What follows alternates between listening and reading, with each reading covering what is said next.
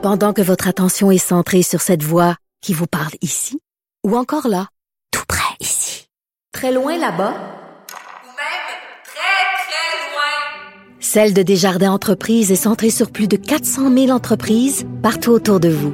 Depuis plus de 120 ans, nos équipes dédiées accompagnent les entrepreneurs d'ici à chaque étape pour qu'ils puissent rester centrés sur ce qui compte, la croissance de leur entreprise.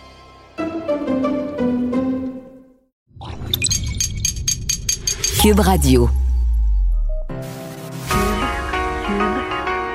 Radio. Cube, Cube, Radio. Le retour de Mario Dumont. Deux heures d'info. De 15 à 17. Il provoque et remet en question. Il démystifie le vrai du faux. Mario Dumont et Vincent Dessureau. Le retour de Mario Dumont. Bonjour tout le monde, bienvenue à Cube Radio, bienvenue à l'émission. On va passer la prochaine heure et demie ensemble. Ensuite, comme chaque jour, on va se joindre à LCN pour euh, les minutes suivantes. Euh, bonjour Vincent. Salut Mario. Quel retour à la normale? tu trouves? Ben, autour d'ici, là. Ah, dans les environs?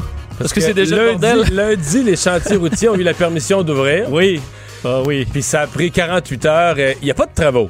Faut le dire, c'est important de dire aux gens, il ne se fait pas de- autour du building ici, il n'y a pas de travaux. Rassurez-vous. Mais il y a des cônes, mais il y a des cônes, ça se peut pas. Il y a des cônes, des cônes.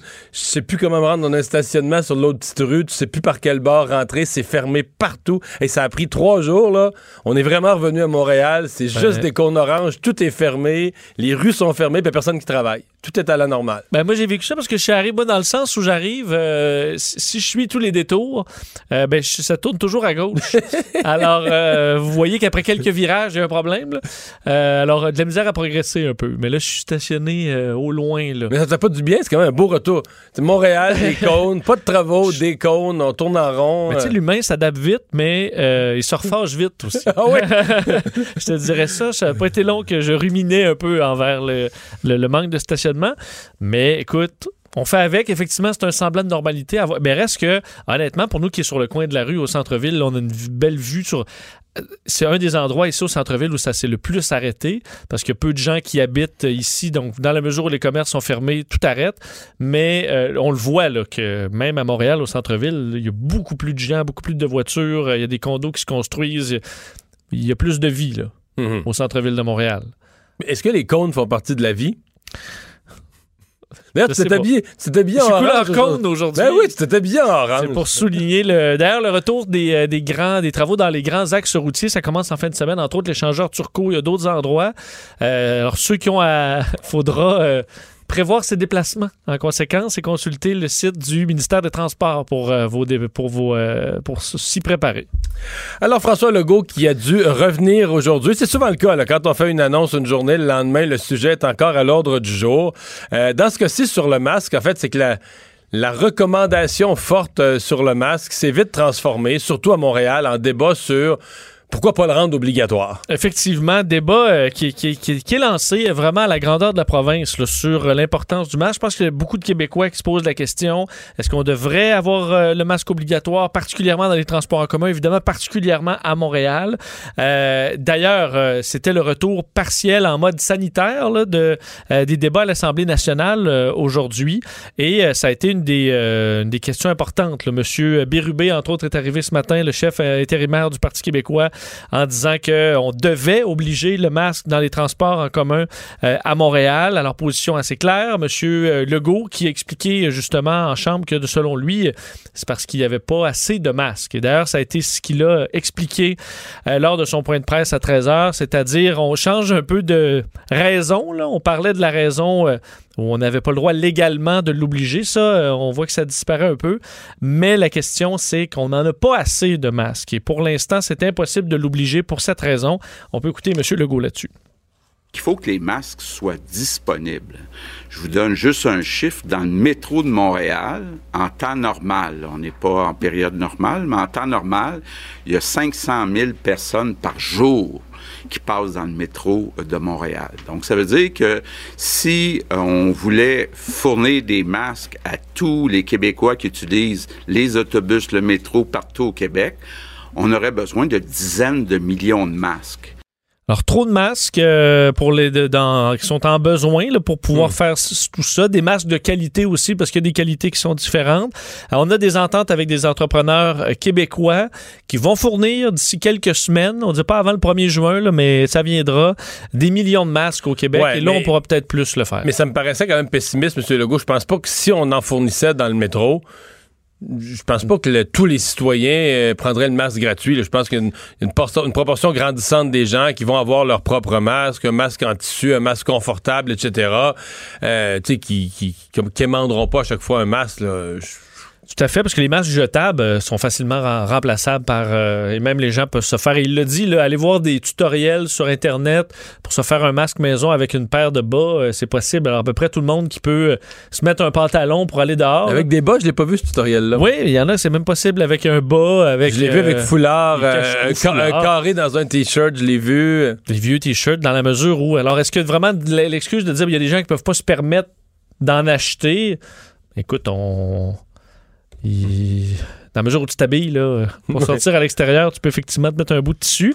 Euh, et euh, donc, quand même, ça a été important dans le- le message de M. Legault qui a clairement, lui et M. Arruda, travaillé sur leur façon de d'utiliser le masque et de l'enlever. hein. Tu avais noté très bien que M. Legault, hier, avait fait, à peu près tout ce qu'il fallait pas faire pour, euh, pour enlever son masque. Et là, on voit que je pense qu'il l'avait pratiqué un petit peu. Oui. M. Arruda s'est tout empêtré dans ses lunettes, mais euh, l'a quand même pas touché aux endroits où on ne devait pas. Alors, un meilleur respect euh, des règles à ce niveau-là. Euh, également, point important dans ce point de presse, les tests. là. Beaucoup de questions par rapport aux tests. On sait qu'hier, M. Legault qui disait faut les Montréalais aller vous faire tester. Il manque de gens qui, qui- veulent se faire tester. Euh, Docteur Drouin, la, responsable de la santé publique à Montréal, quelques heures après disait ben non, nous on veut des gens qui sont symptomatiques ou qui sont qui ont côtoyé des gens qui étaient euh, qui étaient symptomatiques. Alors ça, ça a été Mais mais il y, a- y aussi eu dans le décor une histoire que euh, les gens, mettons qu'on se déplace d'un quartier à un autre, l'information, les gens sont pas nécessairement au courant que le- ça teste dans leur quartier ou quand, comment, comment prendre rendez-vous, etc. là. Ce qui fait que M. euh, Legault n'est pas content parce qu'entre autres, on devait passer la 14 000 tests par jour euh, au Québec. On est passé de 6 000 à 10 000, mais ensuite on, est, on a reculé. Ça fait que M. Legault n'est pas content et il l'a il l'a fait savoir. On peut écouter Legault là-dessus. Euh, on est monté à 9 000, 10 000 vendredi, mais là, on est revenu à 9 000. Euh, je veux juste vous dire que j'accepte pas ça. Euh, je suis pas content. Je l'ai dit aux personnes concernées. J'espère dans les prochains jours qu'on va être capable d'augmenter à 14 000 tests. Ça veut dire mieux s'organiser. Ça veut dire aussi mieux informer la, popula- la population Bon, mieux informer la population, effectivement, que les tests sont disponibles, ce qui aurait probablement, été euh, mal fait, du moins dans certains endroits à Montréal. Euh, pour ce qui est des, euh, des réserves, là, parce qu'on fait quand même quelques temps qu'on n'a pas entendu parler de problèmes de, masques pour les besoins des, hôpitaux. On a 30 à 40 jours de réserve, même de N95. Alors, cette partie-là est, très rassurante. Nouvelle rassurante aussi, au dire de la ministre de la Santé, Danielle Mécan, sur la situation à CHSLD, qui est encore critique, évidemment.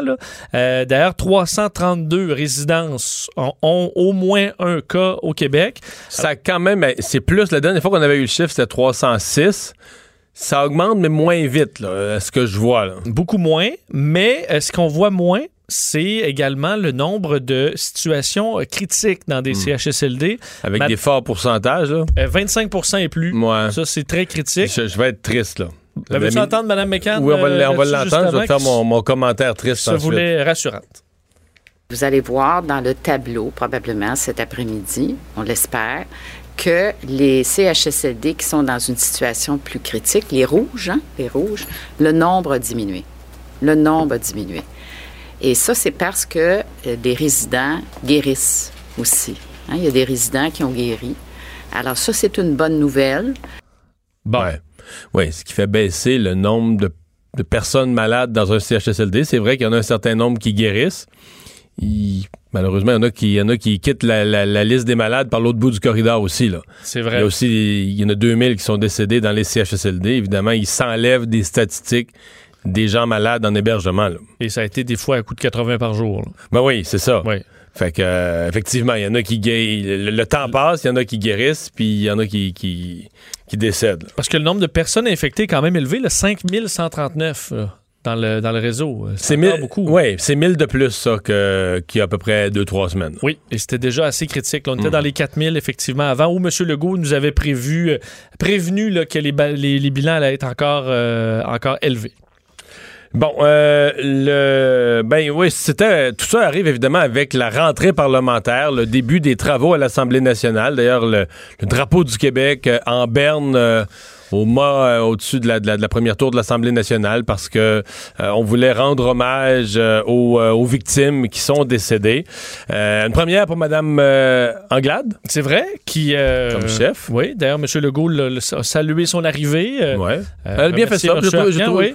Bah oui, je, je trouve qu'elle avait le bon ton. De fait, elle n'a pas essayé de trop en mettre pour une première. Euh, ni trop partisane. En même temps, elle a posé des questions correctes. Alors, moi, je trouve que c'était une entrée, euh, en ce qui me concerne, une entrée réussie. Et euh, veut pas les, les, les- les partis d'opposition ont un paquet de. ont plusieurs os, là. Oui, Pour, il y a beaucoup de questions à poser, mais il faut faire attention quand même. C'est-à-dire que, comment dire, on a déjà vu ça que dans une situation semblable, on se dit à la reprise des travaux parlementaires va mettre une pression énorme sur le gouvernement.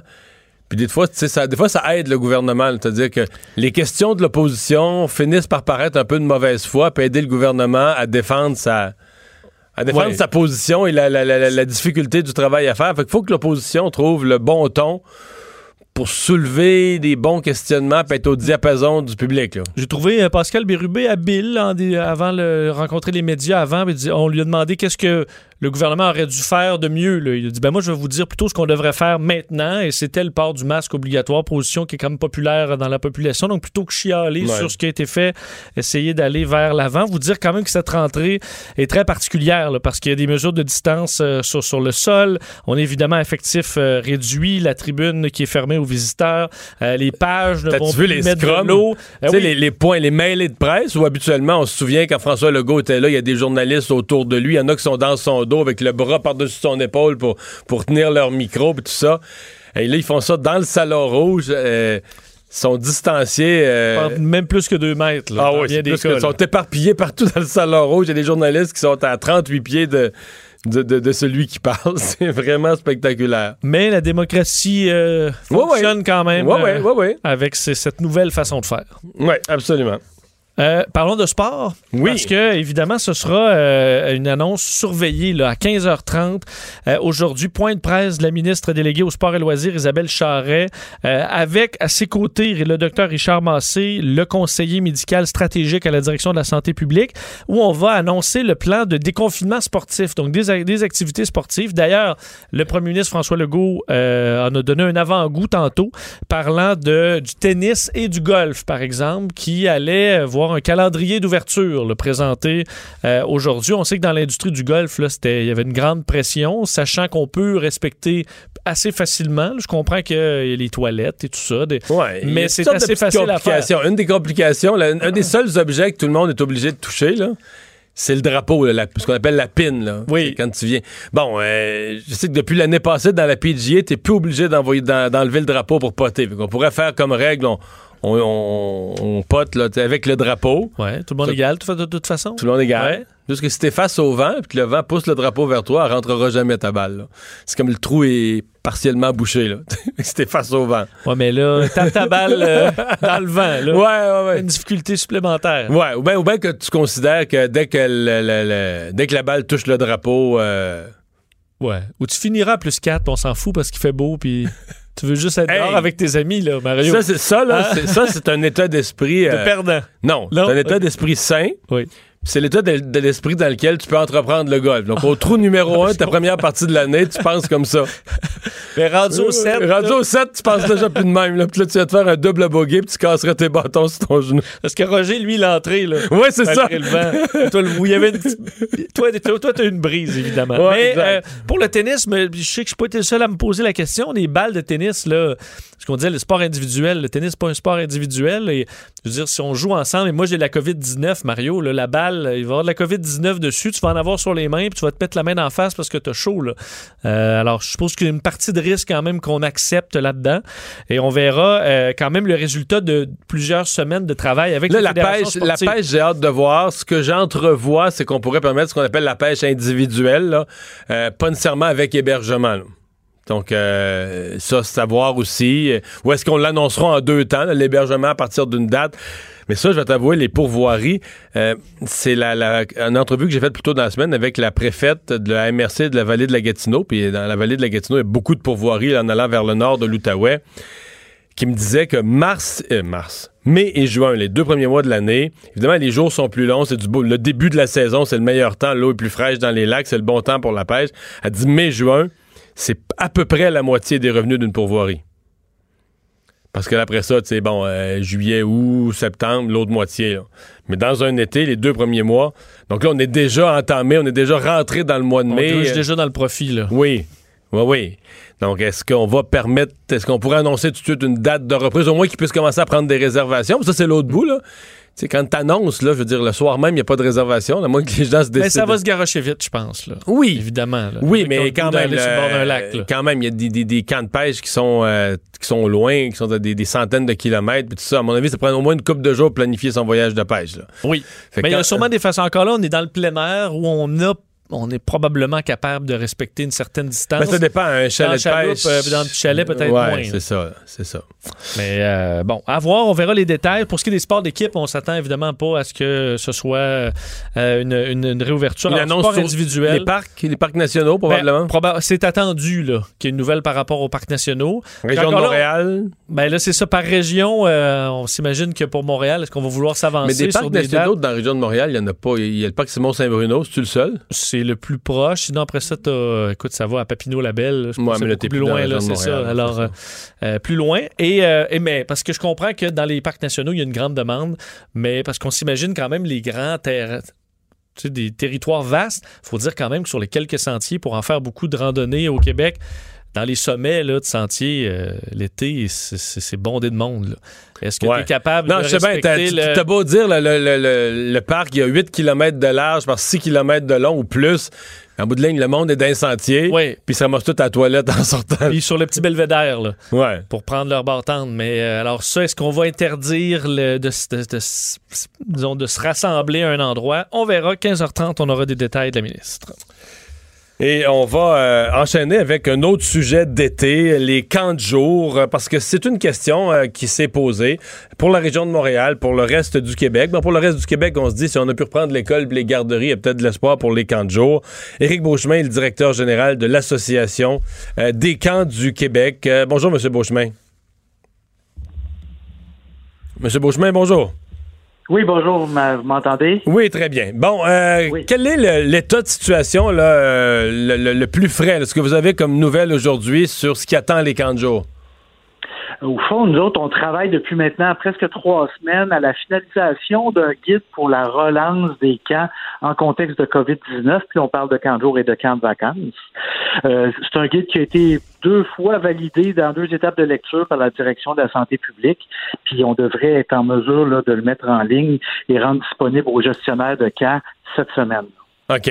Mais est-ce que, par exemple, dans la région de Montréal, est-ce que les villes ont le feu vert pour tenir des camps de jour? Pas encore. Non, on n'a pas de feu vert. On a par contre une, euh, je vous dirais un discours et un travail euh, de collaboration qui laisse présumer que euh, tout, tout le monde y croit encore. En tout cas, on comprend que la situation est, va peut-être être modulée, évolutive. On a vu hier la, la direction de la santé publique de Montréal qui, a- qui a évoqué cette dimension-là. Est-ce qu'il y aura une régionalisation dans, dans le déploiement de l'ouverture des camps de jour? Euh, ça, nous autres, on est moins maîtres d'œuvre de ce Ouais. bout-là de l'histoire. Le reste, on est prêt, par exemple, là, au niveau des, des mesures sanitaires puis de la distanciation sociale dans nos contextes, on est prêt. Est-ce que c'est, selon vous, plus facile ou plus difficile de faire un camp de jour qu'une journée d'école? Euh, écoutez, c'est sûr que on- nous, en partant, on a une des règles, c'est d'être à l'extérieur. Fait que nous, ça se passe à l'extérieur. Puis vous l'avez vu, les modèles de relance, c'est passé par le Danemark, euh, Norvège, par le- l'enseignement à l'extérieur. Fait que ça, c'est un atout pour nous. Euh, par ailleurs, la base de notre programme est davantage euh, portée vers des, des jeux de tag, des jeux de ballon, des jeux de contact parfois. Ça, il y a un enjeu là qu'il faut qu'on adresse différemment cet été. Par contre, on a l'avantage de l'extérieur. OK. Euh, en dehors de Montréal, est-ce que vous prenez pour acquis que s'il y a eu de l'école, euh, il y aura eu de l'école jusqu'à la fête nationale, euh, des garderies aussi? Est-ce que vous voyez plus automatique la, la- possibilité d'avoir des camps de? Écoutez, on prend rien d'automatique, là. On voit bien comment la situation a viré à Montréal en dedans de- d'une semaine. Euh, mais on pense que oui, on s'inscrit normalement dans la suite des choses, puis on fait partie de l'été des enfants depuis des, des, des- des décennies. On pense être encore une solution pour les parents qui vont reprendre la route du travail aussi. là. Est-ce que les, les villes, par exemple, à l'heure où on se parle, ont, ont- ont des jeunes inscrits? Est-ce qu'on est qu'on fait comme si ça avait lieu et on inscrit des jeunes? Oui, pour une majorité, c'est le cas. Euh, il y a des inscriptions qui sont complètes, même dans certains programmes de ville. Là, on attend plus euh, euh, la direction de la santé publique qui va statuer. Entre autres, je vous dirais, un des grands enjeux, c'est les ratios d'encadrement. Parce qu'on a vu qu'ils ont été euh, coupés à la baisse dans les services de garde d'urgence, dans les écoles. Bon, nous, on part dans 15 jours, mettons, euh, municipal à du 1,15. Est-ce que c'est ça qui va être applicable? Est-ce qu'on va aller vers des ratios réduits? On pense bien qu'il va y avoir une réduction du ratio. Puis ça, ça va déterminer un petit peu la, la nature de l'offre finale qui va être donnée en termes de Ouais, place. parce que si on augmente les. En fait, si on diminue les ratios, si on, on fait que chaque, euh, chaque euh, moniteur de camp doit s'occuper de moins de jeunes, ça veut dire que pour s'oc- ça veut dire que pour s'occuper de la gang, ça prend plus de moniteurs de moniteurs de camp. Pour ça, il faut les recruter. Puis là, vous me voyez venir, ça m'amène sur le prochain sujet. Ouais. Avez-vous de la misère à recruter des étudiants? Euh, ils vont pouvoir commencer à demander le, le, le 1250 dollars euh, de M. Trudeau à partir de vendredi. Jusqu'à quel point c'est venu euh, jouer dans vos capacités de recruter des jeunes? Écoutez, on, on était déjà touché fortement par la, la pénurie de main-d'œuvre, là. Puis nous autres, on a même, si je prends le secteur des camps de vacances, on a une exclusion du salaire minimum. Fait que vous voyez d'où on partait dans nos activités de recrutement. Fait que ça fait longtemps qu'on y travaillait. On pense qu'au-delà de, de l'enjeu salarial qui est là, euh, il y a toujours un engagement personnel très fort et un engagement social, je dirais, des jeunes qui, qui viennent travailler chez nous. On compte encore là-dessus, mais oui, là, on a un défi là. A en plus certains obstacles là, qui se présentent euh, sur notre chemin, mais on compte un petit peu sur le, le soutien qu'on a eu dans tout le travail qu'on a fait pour se rendre jusqu'à qu'on est rendu là. Dire, ben, il y a cette vision-là aussi de l'été. Euh, S'il y a des programmes de soutien pour cueillir des fraises, est-ce qu'il y en aura euh, dans notre secteur pour venir encadrer nos enfants cet été? Euh, S'il y a des primes, il faut qu'on fasse partie Ouais. de cet été. Là. Là, on a parlé surtout des camps de jour pour les municipalités. Parlez-moi des autres, euh, les, les vrais camps de vacances, là, euh, où euh, les jeunes partent, vont passer cinq jours, une semaine euh, à la campagne, faire des sports extérieurs. Mais souvent, on revient coucher dans des, des petits dortoirs de, de 8, de Ouais. 10, de 12. Est-ce que ça, il y a déjà un X là-dessus ou on garde espoir? Il n'y a pas un X, mais c'est beaucoup plus compliqué. Euh, je vous entendais parler des pourvoiries juste à- avant qu'on se parle. Euh, ben, on a un enjeu là, nous autres, que c'est pas nécessairement un groupe familial. Un- dans un cas familial, on voit moins un enjeu. On loue un chalet à une famille qui est déjà vraiment en confinement ensemble. Ensemble, c'est ça, oui. En camp de vacances, c'est pas la même chose. Fait que là, je dirais les principaux enjeux, c'est la cafétéria, les mesures, euh, à un moment donné aussi, tout le passage des douches, euh, toilettes, puis après ça, le coucher. Fait que ça, on attend vraiment des réponses à des avis, des demandes d'avis scientifiques qui ont été formulées pour dire voici comment on pourrait réaménager une chambrette. Parce que on a la vision du dortoir en camp de vacances, il en reste quelques-uns, mais dans une majorité d'organisations maintenant, il y a des petits chalets, il y a des chambrettes, donc c'est plus le même type d'hébergement à 48 lits alignés. Mais dans le cas où ce, ce serait ça, ben peut-être qu'il y aurait, comme dans les autobus scolaires, là, un 24 lits sur 48 qui pourrait être utilisé dans un grand bâtiment en respectant la- les règles de distanciation sociale. Mais Bon. c'est pas gagné. Non, non, non, c'est pas fait, ça. En camp de vacances, puis on en a déjà quelques joueurs qui ont décidé de, de passer leur tour malheureusement. Là. Ah oui? Eh, Est-ce qu'il va. Eh, Je sais pas c'est quoi la situation financière de ces camps-là, mais est-ce que ça va causer des gros ennuis d'être un an sans, sans rouvrir? Est-ce qu'ils vont être euh, toujours en santé pour rouvrir amène- au printemps 2021? Ça, c'est sûr que ça amène un stress financier important sur plusieurs organisations, puis ça fait partie, c'est au cœur de nos préoccupations actuellement, de s'assurer que dans tout ça, notre infrastructure, parce que, tu sais, il y a des camps, ça fait plus de 100 ans qui sont là, là. Il faut pas que ça tombe, là. On a des grandes institutions dans ce secteur-là au Québec. Il va falloir qu'on prenne les, les mesures requises pour assurer qu'ils passent au travers de cette crise-là, puis que oui, s'ils sont pas là cet été, ils soient de retour en force en 2021, là. M. Beauchemin, merci de nous avoir parlé. Ça me fait Au revoir, plaisir. Éric Beauchemin, directeur général de l'Association des camps du Québec. Un champ casse-tête. Ouais, mais ce qui est, ce qui est débile, t'as entendu là, que M. Beauchemin dit. Et là, on a, on a donné des subventions, pas des, des subventions, mais des compléments au niveau salarial pour encourager les jeunes à aller ramasser des fraises. Ça nous en prendrait aussi. Mais là, tu comprends que. Ça finit plus. Mais non, mais c'est le gouvernement en compétition contre le gouvernement, là. T'as un gouvernement, le fédéral, qui paye les jeunes pour rester chez eux. Fait que là, tu demandes de l'argent aux autres gouvernements, au gouvernement du Québec, pour dire donne-nous plus d'argent pour payer les plus gros salaires, pour les convaincre de pas prendre la, la paye de Justin Trudeau.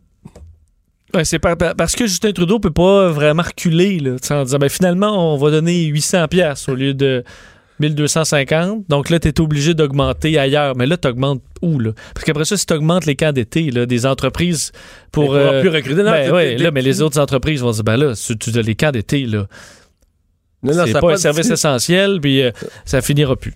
Non, non, Et c'est un beau problème. Une cascade de- de- de- d'erreurs, en fait. Ben, d'ailleurs sur le budget peut-être Ouais, parler du Québec. du budget du Québec. Parce qu'évidemment, on pense à l'immense gouffre au fédéral, mais euh, il y en a tout un au provincial aussi, parce qu'il y a des coûts très importants reliés à la pandémie pour euh, le, le provincial. Coût de santé, évidemment, meilleur, mais surtout un ralentissement économique majeur. Et aujourd'hui, Éric euh, Girard, le ministre des Finances, qui a donné quelques chiffres, d'un disant que le Québec a fermé 40% de son économie environ au mois d'avril pour lutter contre la, la COVID-19, euh, que c'est une récession mondiale qui sera euh, la plus forte depuis la Deuxième Guerre mondiale, ça aussi, on le croit bien, que le PIB, on l'évalue, donc une baisse, un recul de 4 à 6% en 2020, euh, ce qui amène un déficit, on en avait parlé plus tôt, mais de 12 à 15 milliards. Et le temps de rembourser tout ça, disons, de rééquilibrer le budget, ce serait pas avant 3 à 5 ans. Puis ça, c'est si ça va bien à partir de maintenant. Oui, c'est ça, si ça arrête d'aller Euh, mal. C'est toujours ça l'hypothèse. Hein? Euh, on sait, Montréal est quand même une partie importante de l'économie du Québec. Alors pour M. Girard, il dit ça, c'est en fonction que, le, que Montréal rouvre graduellement ses activités à partir du 25 mai. Si on repousse ça, ben là, il dit c'est moins bon. On comprend que c'est, ça Ah va déjà pas très bien, mais c'est encore moins bon si c'est retardé. Mais rappelez quand même que c'est une interruption, ce n'est pas une destruction de l'économie. Dans la mesure où l'économie repart tranquillement, c'est positif. Mais euh, on en aura pour des années avant de rééquilibrer le budget, ça c'est clair. Mais t'as vu M. Powell euh, de la Fed aux États-Unis qui aujourd'hui là a quand même dit euh, ouais c'est temporaire. là. Tout le monde dit ça, mais ça laisse. Il y a Mm. une partie des choses qui vont reprendre. T'enlèves les mesures sanitaires, euh, tu rouvres, ça repart là. Mais t'as une partie qui sont des dommages permanents à l'économie. Puis, tu sais, je te donne des exemples de ce qui peut être trompeur. Là, Là, l'industrie de la construction résidentielle est reprise à Montréal. Fait que là, on dit, on voit les chantiers résidentiels, on en a un à côté d'ici. On les voit, ils reprennent, ça travaille fort, puis tout ça.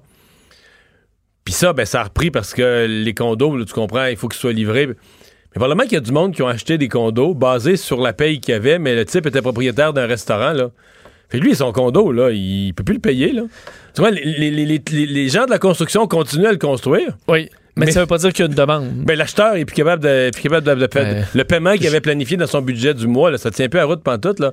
C'est, là c'est ça qui est traite dans l'économie, que ça te prend un peu de temps à à prendre conscience, de dire, OK, OK, il y a des affaires qui ont l'air, qui à première vue ont l'air de reprendre, mais qui a un côté un peu artificiel, parce que là, en dessous, il y a, le salage était frité, là. Ben, comme je veux dire, la réouverture de bien des commerces, on voit des files d'attente, puis on dit OK, parfait, ça reprend, mais tout a- mais je veux dire, est-ce que ta, ta- ton entreprise est viable à un client par vendeur euh, avec les nouvelles installations? ça, plus- tu faisais une marge de profit de 4% avant, là. Puis là, tu marches à un rythme euh, extrêmement ralenti. Est-ce que c'est viable? Il y en a plein que oui, là, mais il y en a plein que non aussi, malheureusement. Euh, j'en ai, j'en connais effectivement dans, le, dans la, la restauration, on passe à du monde qui font souvent des bons salaires et là, ça s'arrête. Puis toi, tu pouvais pas t'inquiéter de ton salaire. Tu travailles dans un domaine où tu peux travailler à peu près partout, mais là, ça arrête d'un coup. C'est un train de vie à, à 60 000. là, La PCU, euh, pour toi, c'est c'est pas assez pour, euh, pour garder un, une maison. On parlait de la PCU pour les étudiants. Oui, euh, rappelez, euh, tu, as fait référence, mais Justin Trudeau qui euh, confirmait là, que la prestation canadienne d'urgence pour les étudiants, on peut s'inscrire à partir de vendredi, programme de 9 milliards, euh, et qu'on peut déjà s'inscrire à mon dossier. Là. On revient avec les étapes de la prestation canadienne d'urgence. Alors, dès vendredi, vous pourrez faire votre demande pour, pour les étudiants, ceux que ça touche. M. Trudeau avait aussi une autre an- annonce qui était plus par rapport au test. Santé Canada qui autorise un test sérologique, donc qui va aller détecter la présence d'anticorps. C'est une bonne nouvelle. On peut écouter Justin Trudeau là-dessus. C'est une avancée cruciale pour le groupe de travail sur l'immunité face à la COVID-19 qui dispose maintenant d'un test sécuritaire et approuvé qui va permettre de détecter la présence d'anticorps spécifiques à la COVID-19 dans le sang des gens. Alors, on dit que c'est une étape importante, permettra de savoir effectivement si les gens ont eu la COVID-19, éventuellement de savoir possiblement s'ils sont immunisés à la maladie. Alors, euh, à suivre et euh, questionner sur le port du masque, ce qui devrait rendre obligatoire lui-même à la grandeur du Canada le masque? Ben, Justin Trudeau se, bon, explique que c'est un pouvoir qui devrait aller aux provinces et aux villes, euh, surtout que à travers le Canada, il y a des situations bien différentes. Et euh, expliquait également le fonds d'aide et de relance régionale, un autre programme de 1 milliard cette fois, euh, qui verra de l'argent arriver dans les agences de développement régional un peu partout à travers le pays. Ça, c'est des, des surplus qu'on avait, qu'on Euh, ce on, a milliard- choisi, on a choisi de dépenser comme ça. Ce milliard-là? Ouais. Non, non. Tu penses qu'il est emprunté? Mais là, c'est 10 milliards de mesures qui sont pas euh, financées. Là. C'est. euh, C'est- c'est- falloir le je sais repayer chaque dollar. Non, c'est ça. Je sais pas si les gens sont. Une fois, je me demande, est-ce que les gens sont conscients que chaque annonce, là, il n'y a pas une scène qu'on a, là? Tu sais, je veux dire, chaque sou qui est annoncé tous les jours, c'est 100% emprunté, là. Oui, puis chaque sou, on va le- chaque dollar, on va les payer un petit peu plus cher aussi. Là. on va le rembourser sur quelques années, une Ouais. pièce et demie avec les intérêts. Euh, on va aller à la pause. On va parler du port du masque au- au retour. Probablement un aspect que vous avez jamais imaginé. Pendant que votre attention est centrée sur cette voix qui vous parle ici, ou encore là, tout près ici, très loin là-bas, Ou même très, très loin. Celle de Desjardins Entreprises est centrée sur plus de 400 000 entreprises partout autour de vous. Depuis plus de 120 ans, nos équipes dédiées accompagnent les entrepreneurs d'ici à chaque étape pour qu'ils puissent rester centrés sur ce qui compte, la croissance de leur entreprise. Le retour de Mario Dumont. Parce qu'il ne prend rien à la légère. Il ne pèse jamais ses mots. Cube Radio. Alors, le port du masque euh, comme mesure de protection se répand, va peut-être même devenir obligatoire. Euh, on va en discuter avec Marie-Hélène Tremblay. C'est la directrice générale de l'Association des personnes avec une déficience euh, de l'audition. Bonjour, Madame Tremblay. Oui, bonjour, Monsieur Dumont. Parce que peu de, ouais, peu de gens vont avoir vu ce- ce- cet aspect de la chose, euh, mais vous, vous travaillez avec des gens qui sont habitués de lire sur les lèvres, hein? Oui, en fait, euh, les gens, euh, on estime environ à 10 à 15% euh, des gens dans la population générale qui ont euh, une déficience de l'audition, euh, que ce soit légère, modérée ou sévère. On voit à la télévision, bon, il y a euh, des aides pour la communication en langue des signes, mais en fait, la majorité des gens qui ont un trouble de l'audition vont utiliser leur résiduel auditif la lecture sur les lèvres et certains l'utilisation d'appareils auditifs. Donc, le port du masque est vraiment inquiétant pour nous actuellement parce que c'est vraiment un frein à la communication dans tous les lieux publics. là. Ouais. Donc, vous voulez dire que si vous arrivez, par exemple, dans des commerces, euh, le, préposé ou même dans un, service public comme le- le- les transports en commun, etc., il y a beaucoup de gens qui lisent sur dans leur quotidien, euh, fonctionnent comme tout le monde. On se rend peut-être même pas compte qu'ils ont un problème auditif parce qu'ils lisent bien sur les lèvres. Oui, tout à fait. En fait, on appelle le handicap invisible. Sauf si la personne porte un appareil auditif, on peut le voir. Souvent, il va être discret, mais effectivement, on s'en rend pas compte d'une personne qui a un problème d'audition. Donc, il faut vraiment que la personne s'affiche avec son trouble de l'audition. Puis, euh, moi, j'ai une déficience légère. Puis, souvent, j'aurais pas le réflexe de m'afficher publiquement. Donc, c'est un peu une habitude qui est en train qu'on qu'on essaie de modifier ou de sensibiliser le public à ce niveau-là. Comme vous, par exemple, là, dans un service public, y a un, je sais pas, moi, de- de- prenons l'exemple des transports en commun ou d'une entrée de métro, il y a un petit peu de bruit, etc. Vous, vous allez lire sur les lèvres. Oui, tout à fait. J'utilise le résiduel que j'ai au niveau de mon audition, mais effectivement, je vais avoir le réflexe de lire sur les lèvres de la personne et moindrement qu'il va avoir un bruit environ environnant, c'est vraiment super Hmm. important pour moi d'avoir accès à cette information-là. C'est efficace à 100% lire sur les lèvres. Il me semble, euh, il y a des gens qui, prononcent moins. Il y en a qui... qui, qui- sais, on voit des gens qui ont comme la gueule molle, là, que à peine si ça bouge. Il y, a, une façon, il y a une technique pour venir à reconnaître chacun des, chacun des sons, les voyelles, les consonnes, les interpréter. euh. Ben, souvent, ça va être un réflexe inné qu'on va avoir, puis qui peut se développer avec le temps. Donc, avec la pratique et des techniques, on utilise le sens déductif qu'on appelle, mais effectivement, c'est pas tous les toutes les voix qui vont être faciles à comprendre. Ça va dépendre du débit de la personne et en fait, des, gens vont se mettre peuvent se mettre à crier, mais ça sert absolument à rien. C'est vraiment de ralentir, de faire des phrases courtes qui va nous aider là à communiquer. Euh, J'allais dire, on, se dit ça, là, le masque vient euh, causer un obstacle à la communication, mais en même temps, c'est un peu un problème sans solution dans la mesure où on est face à une, une pandémie aux conséquences terribles, et puis là, le masque tout à coup devient comme un élément supplémentaire de protection. Euh, je serais tenté de vous dire, euh, probablement que les experts en santé publique vous diront, ben, on on renoncera pas au masque, euh, malheureusement, pour les problèmes avec un trouble de l'audition. Euh, c'est quoi la, la solution c'est quoi les suggestions que vous faites? C'est bien évident qu'on ne demandera jamais à quelqu'un de retirer son masque. Ça, c'est certain. Euh, il y a différentes techniques euh, qu'on a. On est en train de regarder différentes solutions actuellement. Il n'y en a pas de miraculeuses, mais il y a différentes choses qui peuvent être faites. Euh, premièrement, d'afficher euh, la surdité, c'est-à-dire que on a des autocollants, nous, qu'on met sur les cellulaires, on les distribue gratuitement. Si les gens en veulent, ils peuvent communiquer avec nous. Euh, en fait, c'est indiqué simplement je lis sur les lettres. Donc, souvent, les gens dans le public vont avoir le réflexe de dire Ah, OK, cette personne-là, je vais adapter un peu ma communication, je vais ralentir, je vais essayer de parler un petit peu plus fort, évidemment sans crier. Euh, puis, même la personne peut dire Ah, mais qu'est-ce qui peut faciliter la communication entre nous? Des fois, pa- passer Parfois, on peut juste montrer, montrer un écrit qui est là, ouais, c'est ça, qui est, qui est sur place. un écrit, puis on a des applications sur nos téléphones maintenant là avec euh, qui va euh, rendre le- la voix en texte. Donc aussi, ça peut être une façon de faire si les gens ont un téléphone Mhm. cellulaire. OK. Donc, c'est vraiment ça. C'est des moyens. C'est de, de- de rendre l'autre personne consciente que face à un problème d'audition, il faudra mettre euh, un peu, un peu d'attention pour aider la, la communication.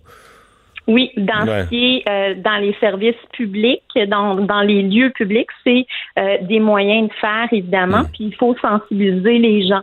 Donc, si on le dit pas, comme je dis, c'est un handicap in- invisible. Donc, si on ne dit pas qu'on a une difficulté, ben évidemment, euh, ça- on peut pas aider la personne à nous aider. Donc, c'est vraiment important maintenant de le nommer.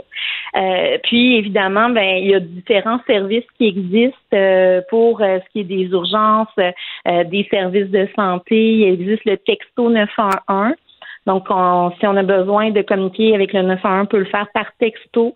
Euh, il y a des services de relais aussi. Toutes les compagnies de téléphone ont l'obligation par le CRTC d'offrir des services de, de relais téléphoniques. Donc, c'est autre chose. Puis nous, on offre l'aide à la communication. Par exemple, un médecin vous appelle, et nous, on peut faire des appels conférences, prendre des notes et transmettre les notes aux gens là, pour faciliter les choses. là. OK. Euh, autre sujet euh, sur lequel je voulais vous entendre. On, a quand même, je pense que tout le monde a noté ça, euh, l'accroissement de la présence dans toutes les conférences de presse du, langage des signes. Avez-vous l'impression que cette, cette pandémie, on a remarqué une avancée? Est-ce que vous pensez que c'est juste en temps de crise, ça va disparaître après? Ben, nous, on espère que ça marque une avancée parce que la langue des signes, c'est une langue qu'on souhaite qu'il soit reconnue. Hein, c'est une partie de notre, de notre euh, population au Québec qui utilise la langue des signes, même si c'est une- un petit pourcentage de la population, c'est quand même important de le mettre en valeur. C'est une belle langue, puis euh, ça fait partie de notre patrimoine québécois. Donc, euh, effectivement, je pense que c'est une avancée. Il faut que ça continue. Puis ça l'a permis de mettre l'emphase aussi, de faire parler de la réalité des personnes ayant une surdité. Donc, Ouais. on est vraiment, euh, on est fiers de cette situation-là. Tout à l'heure, vous m'avez parlé du continuum des gens avec différents troubles, euh, de, de- des troubles plus légers, des troubles majeurs, puis bon, qui les gens qui ont des troubles plus légers euh, vont, vont utiliser ce qu'ils entendent en partie, puis en partie vont lire sur les lèvres. Mais est-ce que tous ces gens-là comprennent le langage des signes ou il y en a qui qui entendent un peu, ont appris à lire sur les lèvres, donc se sont toujours débrouillés autrement et ont, ont jamais appris le langage des signes? Ben, en fait, la majorité des gens qui ont une déficience de l'audition n'utilisent pas la langue des signes. Euh, c'est euh, en fait, ça dépend si c'est une surdité de naissance. Certains vont l'avoir appris avec le temps, mais je vous dirais la majorité vont utiliser vraiment la lecture labiale. Mais euh, c'est possible, entre autres, avec la Fondation des sourds du Québec, d'apprendre la langue des signes en ligne. Donc, il existe cette possibilité-là. Mais comme je vous dis, d'apprendre une langue, c'est quelque chose qui prend un certain temps. Présentement, c'est vraiment une minorité des personnes qui utilisent cette langue. Et surtout les gens donc, qui ont des, euh, des problèmes plus aigus, le plus graves. Oui, oui. Ben, Madame Tremblay, merci de nous avoir euh, parlé. Puis, euh, ben, on va espérer que les gens portant le masque vont être, euh, vont collaborer, vont, vont être compréhensifs euh, pour la réalité des personnes qui ont des troubles d'audition. Oui, on le souhaite, bien sûr. Au revoir. Merci beaucoup. Au revoir. Au revoir. On s'arrête la culture au retour. Pendant que votre attention est centrée sur vos urgences du matin, vos réunions d'affaires du midi, votre retour à la maison ou votre emploi du soir, celle de Desjardins Entreprises est centrée sur plus de 400 000 entreprises à toute heure du jour. Grâce à notre connaissance des secteurs d'activité et à notre accompagnement spécialisé, nous aidons les entrepreneurs à relever chaque défi pour qu'ils puissent rester centrés sur ce qui compte, le développement de leur entreprise. Le retour de Mario Dumont, le seul ancien politicien qui ne vous sortira jamais de cassette. Mario Dumont et Vincent Dessureau. Cube Radio. Culture et société.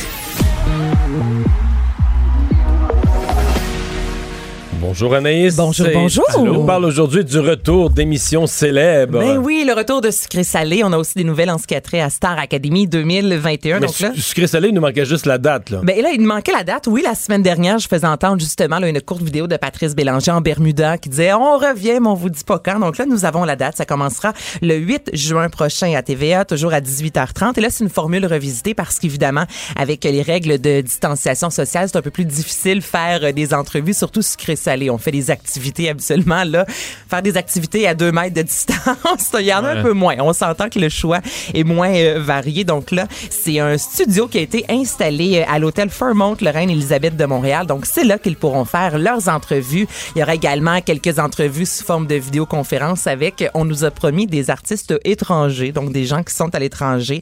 Euh, chroniqueurs que l'on connaît qui sont de retour, tels Brian Audet, Marie-Josée Gauvin, Francisco Randez et trois nouveaux visages cette année, soit l'auteur Simon Boulris, Marie-Christine Prou, qui a fait longtemps le culturel, justement, Salut Bonjour, et Léa Streliski, qui est euh, chroniqueuse ainsi que humoriste. Donc, ça débute bientôt. J'ai bien hâte de ça. Star Academy maintenant. Oui, on a entendu le, le fond musical. Ben ouais, remets-nous donc ça, le classique. Hein. Ça a été la première et je pense celle qui a plus marqué le Québec. Alors là, Jean-Philippe Dion s'est ouvert sur la recherche de la demeure. Où vont vivre les candidats de la euh, QV 2021 parce qu'on a espoir que la COVID sera derrière nous à ce moment-là. Et là, ben, l'ancienne maison de Pierre Pellado à Sainte-Adèle a été démolie. Donc, on cancelle le projet, le manoir de Frelichburg qui a été vendu, en fait. Et on trouve que Frelichburg, c'est un peu loin maintenant. Donc là, on a des critères vraiment, mais vraiment précis. Même qu'ils ont lancé un appel au public disant, OK, là, nous, ce qu'on veut, c'est une grosse maison qui est située à moins d'une heure et demie du centre-ville de Montréal, disponible pour location entre janvier et mai, très spacieuse, composée de plusieurs grandes pièces et zones à air ouverte, dont une grande pour servir à de la danse. On veut pas un manoir. Là, on n'est pas dans les grandes colonnes comme à l'époque. Là, on veut quelque chose d'un peu plus contemporain à l'image là, euh, de la jeunesse en 2020. On veut une belle fenestration, un grand terrain avec euh, plusieurs annexes au garage, isolé des voisins. Ça peut être une maison, un ancien couvent, une église. Il faut que ce soit accessible, facile d'accès en fait en autobus et qu'il y ait plusieurs véhicules qui peuvent se stationner. Donc là, ils ont lancé l'appel à tous disant si vous avez une perle rare. Vous envoyez ça euh, à Studio Il y a beaucoup de conditions, Il là. Beaucoup. quand même. Oui, oui, c'est pour ça qu'ils se sont pris d'avance en disant là, on est à la recherche Fait que si on trouve pas cet endroit-là, il n'y en aura pas. C'est ça. tout, tout- tout est basé sur la demeure. Faudra le construire. Mais en même temps, Star Academy, c'est vrai que le- le- la maison faisait vraiment partie. C'est un personnage en soi dans cette euh, télé-réalité-là. On a besoin d'avoir un endroit cool pour accueillir les. euh, les- Parce que là, c'est quand que c'est tourné? En, ça va, ben, en fait, ce sera diffusé dès janvier 2021. Donc, en ce qui a trop au tournage, là, on n'a pas de date précise. On attend Oh, de parce voir qu'il comment peut-être rajouter du plexiglas. Ouais. Ouais. Mais est-ce que tu peux, dans un cas, tu sais, j'ai l'impression, c'est- ces jeunes-là vont être ensemble tout le temps. là. Est-ce Ouais. que tu peux les isoler 14 jours, puis après Les ça, mettre tu, en quarantaine. tu les mets c'est une bonne ensemble, question, là. puis tu leur dis, ben garde, une fois que tout le monde est en quarantaine, euh, l'équipe technique sera protégée, euh, comme on l'a vu avec une chance qu'on ça, puis après ça, les jeunes rentrent eux autres, ils l'ont pas, ils À l'ont cette pas. là. étape-là, c'est plus, à mon avis, c'est plus simple Ouais. de, de gaspiller 14 jours de quarantaine. Parce qu'ils sont, ils sont isolés après ça, l'équipe. là. Ben Ouais. oui, c'est le téléphone, ça fait aussi partie de l'aventure. là. T'as une, une minute vingt environ Ben oui, pour appeler exact. la Ouais. famille, donc c'est sûr qu'ils le voient personne. Reste à voir les fameux concerts du dimanche. À l'époque, peut-être que là, ce sera Ben là, peut-être pas de fait public, ouais. Sans public. Mais là, tu parlais, Mario, de plexiglas. Avez-vous vu euh, des images des euh, restaurants qu'on on est en train de créer, là, les gros dômes en plexiglas au-dessus de la Oui, tête Ben, j'ai de tout vu, mais j'ai vu un restaurant C'est américain. particulier. J'ai vu un restaurant américain, je sais pas si c'est au Vermont New Hampshire, dans le nord-est, qui se prépare à rouvrir et qui, pour habiter le vide d'une table sur deux qui, qui se resterait libre, là, ils ont mis des poupées, des, des, des- non, mais des vrais Des vieux- mannequins. Des, mais d'antan, là, vraiment des gens habillés comme en 1800 quelque chose, très chic, mais d'antan, mettons, il y a, Ok. 100 il y a 150 ans, puis qui sont aux tables, qui sont comme des... Je sais pas où ils ont pris ces personnages-là, là, dans un musée. Fait qu'ils ont installé plein de monde sur une table sur deux, ce qui fait que les gens s'assoient sur les autres tables, t'as pas un total sentiment Ah. que c'est vide. Là. que là, tu Mais- as un bruit d'ambiance de rire et de gens qui... Non, mais je- moi, ça me fait peur. Je trouve ça vraiment macabre. Mais ils pourraient Ah. prendre euh, les gens du musée de cire. là. T'as Ben oui. t'as Guylaine Madame- Tremblay à côté de toi ou euh, Ça fait, ça fait prestigieux. Ouais. prestigieux. J'ai mangé avec Guy La Liberté, Guylaine Tremblay, Céline Dion était derrière. Ouais, c'est- J'avoue, mais les images... pas jasante. Ben, ben, bête un peu. Euh, parlant d'artistes, Fallait pas qu'ils servent sa soupe trop chaude non plus, pas qu'à fondre. C'est vrai. pas, de- pas de faux. Vous le fondu, là. Ah c'est ça.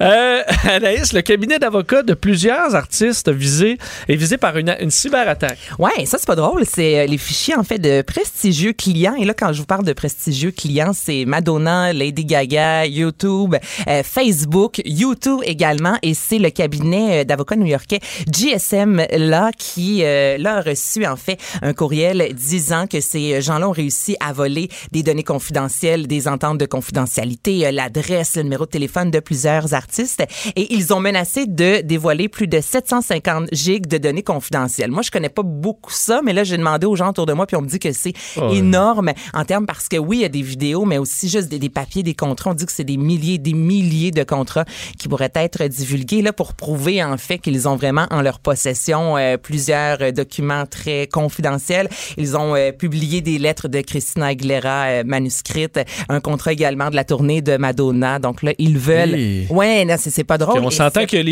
l'intérêt pour aller fouiller dans les. hein, les, les, les, les déchets, Ouais. on dirait, de, de ces artistes-là doit être assez grand là, dans le public. Il y en a qui vont aller fouiller là-dedans. si Ouais, mais c'est les médias, les, les médias n'oseront pas diffuser des choses qui ont été obtenues illégalement. non, mais, Non, mais sur mais- l'Internet, là. Ah oui. Hein? On l'a vu hein, cette semaine comment ça peut faire. On peut perdre le contrôle et ça assez rapidement. Et le groupe de hackers est baptisé Revol et également Sodino Kibi. Je sais pas ce que ça veut dire. Je, je, je pourrais pas vous, euh, vous dire ce que c'est exactement. Et ils ont déjà réussi à obtenir plus de 2 millions d'euros de la part d'une société de change britannique, Travelex, il y a quelques années de ça. Donc, ce sont des hackers là, qui sont habitués, qui sont connus. Donc là, ils veulent une rançon. Là. Eux, ils veulent une rançon. Ça n'a pas été dévoilé de combien.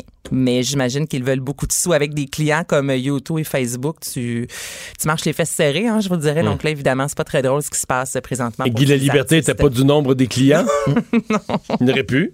Ben écoute, peut-être, mais je, je reste à suivre, à suivre. Je sais pas. Ben, Guy La Liberté, donc, qui songe à retourner euh, au Cirque du Soleil. Ouais, donc ça a été Réinvestir l'argent qui. Ouais, qui, a, qui a repris environ Ouais, euh, trois quelques mois. mois, ouais, c'est ça. à peine évalué pour environ 100 millions de dollars. Donc, Guy La Liberté songe retourner au cirque. C'est une lettre qui a été euh, envoyée ce matin dans les médias. Alors, il parle évidemment des prochaines semaines qui risquent d'être cruciales pour l'avenir du Cirque du Soleil, qui tous les spectacles hein, sont sur la glace. Là, il y a vraiment plus de rentrée d'argent. Le cirque a environ une dette évaluée à plus plus de 1 milliard de dollars, ce qui est une dette colossale. Au mois de mars, 95% de son personnel a dû être licencié. Donc là, on est vraiment, on s'en va malheureusement vers la faillite. Et dans sa lettre, Guy La Liberté parle d'un combat royal qui se joue entre les différents acteurs qui ont toutefois pas les mêmes intérêts. Il parle aussi des, euh, parce que quand même, euh, certains grands de ce monde qui ont manifesté l'intérêt d'acheter le Cirque du Soleil, disant toutefois, ces gens-là sont eux-mêmes présentement dans le trouble en raison de la COVID-19. Donc, est-ce qu'ils vont être capables de faire rayonner le cirque alors que présentement leur entreprise est dans le pétrin? Et ce qui lui fait le plus peur, c'est ce qu'il qualifie de requin, disant qu'il ne veut pas qu'une entreprise X du divertissement rachète le cirque pour une bouchée de pain. Alors, il a dit, je suis à décider si je reprends mon nom de lutteur afin de sauter dans l'arène. Hum. Mais il veut pas que des mauvaises personnes leur prennent pour une bouchée de pain. Ouais. Mais je veux dire, lui, là, s'il réinvestit, là, il va racheter ses actions à pas mal moins qu'il les a vendues. Ah, ça, c'est sûr et certain, mais en ça même vaut temps- moins. Là, c'est dans le- lui, il l'a vendu quand c'était au top. Puis s'il rachète les On mêmes va juste parts- assumer la perte. Là. Ben oui, et s'il rachète les mêmes parts alors que c'est dans le trou, Ouais, mais mais il fait- va les payer moins cher. là. C'est ça. C'est ça. Ben. Mais en même temps, moi, je serais contente de voir que c'est un Hugues de la Liberté et non une autre compagnie X qui a aucun. euh, et qui connaît pas nécessairement le, Mais domaine. il- écoute, il a déjà vendu un fonds d'investissement. Lui, il l'a vendu. un- je me trompe-tu? il a vendu un fonds c'est un fonds d'investissement qui est ma- majoritaire des- là-dedans. C'était-tu des spécialistes de l'industrie du cirque et du divertissement qui l'ont racheté? Non. Il parle euh, euh, des euh, voyons, euh, je recommence. Actionnaires actuels du cirque qui sont menés par son ami Mitch Garber. Oui, Présentement, ça, la oui. de les, les, les fonds euh, TPG et Mais TPG, là, c'est un Mais moi, fonds- je connais pas ça. Non, mais c'est des fonds. C'est des grands fonds d'investissement là, qui rachètent toutes sortes d'affaires, mais je pense pas que ce soit des. Peut-être Mitch Garber, oui, mais c'est pas des. oui. Non, mais c'est pas des spécialistes du divertissement. Enfin, il fait ce qu'il veut Ben, il fait ce qu'il veut. Mm. avec son argent. Et voilà. Donc, peut-être qu'il sera de retour au Cirque du Soleil. Des experts en divertissement, eux, c'est K1. K1, absolument. Mais là, c'est parce que euh, la fête nationale approche à grands pas. Mine de rien, on a tendance à oublier que l'été sera bientôt à nos portes et que certains seront euh, en vacances. Et là, on s'est posé la question, qu'est-ce qui va se passer pour le 24 juin prochain? On nous a promis un gros, gros spectacle télévisé qui sera sans doute euh, à Télé-Québec. Là, on avait entendu parler de ça sans voir trop de détails. Mais là, il y a quelques artistes qui commencent à, de leur côté, prendre des initiatives et faire, ben moi, je vais faire un spectacle. Et c'est ce que Steve Veilleux et sa une gang bonne fois. Allez, Mario, attends, de vas-y. Hein? On t'écoute. avec le bière. OK, on l'écoute. Ouais, embarque ma belle, je t'emmène n'importe où. On va pêcher du bois, gueuler avec les loups. Ouais. Bon, là, on l'a écouté. Là, là, on t'écoute Ouais. maintenant. OK, là. merci. Bon, on la connaît toute, cette tune-là, c'est fou. Et vous pourrez justement la chanter le soir de la Saint-Jean-Baptiste parce qu'ils vont vous présenter un spectacle acoustique en ligne. Les billets sont en vente, ben, seront en vente demain, en fait, pour 10,99 et ce, pour les 10 prochains jours. Ensuite, c'est quand même 15,99 Ce sera sur lepointdevente.com et pendant 45 minutes, dès 20h45, on va vous présenter un spectacle de K1. Donc là, j'ai hâte de voir s'il d'autres artistes qui vont décider comme ça de faire. Ben nous, on, on a envie de célébrer la Saint-Jean-Baptiste avec nos fans. On veut célébrer la fête nationale. Donc, on vous offre un concert pour euh, quelques sous. Fait que tu pars avec ton sel, puis tu vas regarder ça, c'est plein. Tout le monde écoute des concerts différents à Ouais. des heures différentes. Ça va être incroyable. À deux mètres de distance. À deux mètres aussi, sans bière parce qu'on n'apporte plus d'alcool sur les plaines. Et un gros party à venir. Ouais. Ça va être fou. Faites ça à Merci la. Anaïs. on s'arrête. Pendant que votre attention est centrée sur vos urgences du matin, vos réunions d'affaires du midi, votre retour à la maison ou votre emploi du soir, celle de Desjardins Entreprises est centrée sur plus de 400 000 entreprises à toute heure du jour. Grâce à notre connaissance des secteurs d'activité et à notre accompagnement spécialisé, nous aidons les entrepreneurs à relever chaque défi pour qu'ils puissent rester centrés sur ce qui compte, le développement de leur entreprise. Le retour de Mario Dumont. Joignez-vous à la discussion. Appelez ou textez 187 Cube Radio. 1877 827 2346.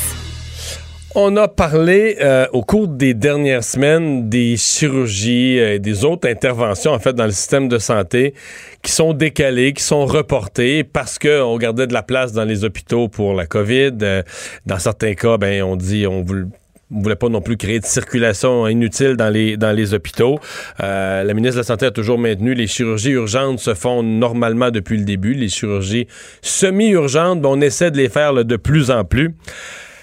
Il y a des gens qui sont en attente pour des interventions importantes et qui en souffrent. C'est le cas de Sylvain Ladouceur qui est en attente euh, depuis le mois de novembre d'une chirurgie pour le remplacement d'une hanche. Euh, on le rejoint tout de suite. Bonjour, Monsieur Ladouceur.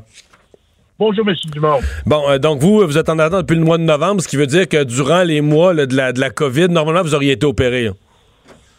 Oui, exactement. Euh, tout en partant, j'aimerais vous dire que j'étais pas à l'aise trop trop de vous parler aujourd'hui, étant donné que je, je suis pas le genre de personne à me plaindre, mais là, je suis comme rendu au bout du rouleau depuis le temps que ça dure. Puis euh, c'est suite à un accident de travail il y a quatre ans. Puis là, bon, mais on a découvert entre-temps que j'avais un problème à la hanche. Là, c'est rendu que c'est les deux côtés, les deux hanches qui sont vraiment atteintes. Ouais. Je suis plus capable de faire mes tâches euh, quotidiennes. Ça, c'est Euh, très. Les hanches, on dit que c'est très souffrant, là, hein. Quand la boule de la hanche est usée ou brisée, là, c'est c'est pas commode. c'est très, très souffrant. C'est euh, c'est pas endurable. Même avec la médication, toutes les médications que j'ai essayées depuis ce temps, il n'y a rien qui vient à bout de me soulager. OK. Donc, euh, est-ce que vous aviez une date de chirurgie fixée ou on vous attendait un appel, quoi, en mars, quelque chose comme ça? J'attends toujours un appel. J'ai aucune date de fixée. Puis euh, c'est pour ça là, que j'ai hâte. Là, étant donné que je vais reprendre mon train de vie normal. J'ai juste 54 ans. Puis on dirait que j'arrive euh, avec une qualité de vie qui est moindre euh, ces, ces derniers temps, là, ces dernières années. Et là, on n'est même pas capable de vous fixer une date. C'est-à-dire que vous êtes, dans le fond, vous, vous appelez, vous téléphonez, puis les gens, ils disent, vous disent quoi, là, dans les. euh, Parce que vous êtes sur la liste d'attente dans deux hôpitaux différents? Exactement, oui. J'ai fait des démarches pour avoir une deuxième place, une deuxième chance. On a fait des démarches à Rimouski même pour essayer d'avoir une place. Sauf que, étant donné que je ne suis pas de la région, on m'a refusé. OK. Et qu'est-ce qu'on vous dit quand vous appelez, par exemple, si vous appelez le département d'orthopédie de, de ces hôpitaux-là, qu'est-ce qu'on vous répond pour une chirurgie de la hanche? Mais la plupart des fois que j'ai appelé, mettons, au courant des derniers six mois, premièrement, j'avais pas de retour d'appel. Je laissais des messages au secrétaire et tout ça. J'avais aucun retour d'appel. Puis, j'ai pas de date non plus. On me dit rien. On me dit juste que on ne peut pas rien faire pour l'instant. C'est la seule chose que j'ai eue sur le dernier message, que dernière communication qu'il y a eu avec le médecin. On peut même pas vous, vous donner une ordre de grandeur, un mois, une semaine, une date, rien du tout, là. Non, on m'a dit qu'on n'avait pas le droit de m'opérer présentement. OK, c'est à ce point-là. Parce que vous, c'est considéré. C'est là que les notions de semi-urgent et tout ça, euh, quand on entend ça dans une conférence de presse, ouais, urgent, semi-urgent, pas urgent, on sait pas trop, là, tu sais, où la ligne passe. Mais donc, vous, le remplacement des deux hanches, malgré votre difficulté à vous mouvoir et tout ça, c'est pas jugé urgent du tout, là. Ben, c'est ce qu'on dit, non urgent ou semi-urgent, mais moi, dans mon cas, c'est sûr que toutes mes tâches sont atteintes, je peux pas rien faire, euh, je suis obligé de, c'est ma conjointe qui m'aide beaucoup, elle est merveilleuse pour ça, elle est obligée de me chausser à tous les matins, parce que je suis pas capable de me pencher, euh, j'ai très, beaucoup de difficultés à marcher, à monter les escaliers, je suis plus capable. Ouais.